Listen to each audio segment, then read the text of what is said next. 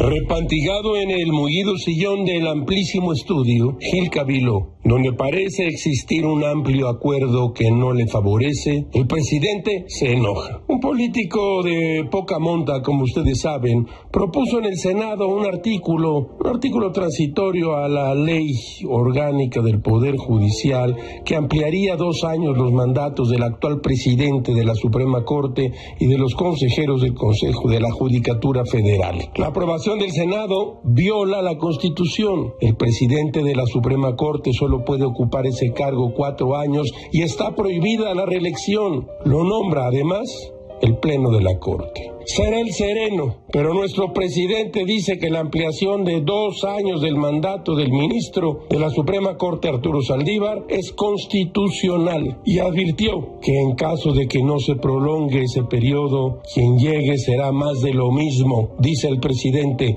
Yo entiendo que es constitucional, que no es inconstitucional, pero eso lo van a discutir en la Cámara de Diputados. Mi opinión, ya la externé, es que el ministro es un hombre íntegro, honesto y que ayudaría mucho a la renovación de el poder judicial. Si no se amplía el periodo, quien llegue va a hacer más de lo mismo, más, más de lo que significaba aquel antiguo régimen. Todo es muy raro, caracho, como diría Groucho Marx.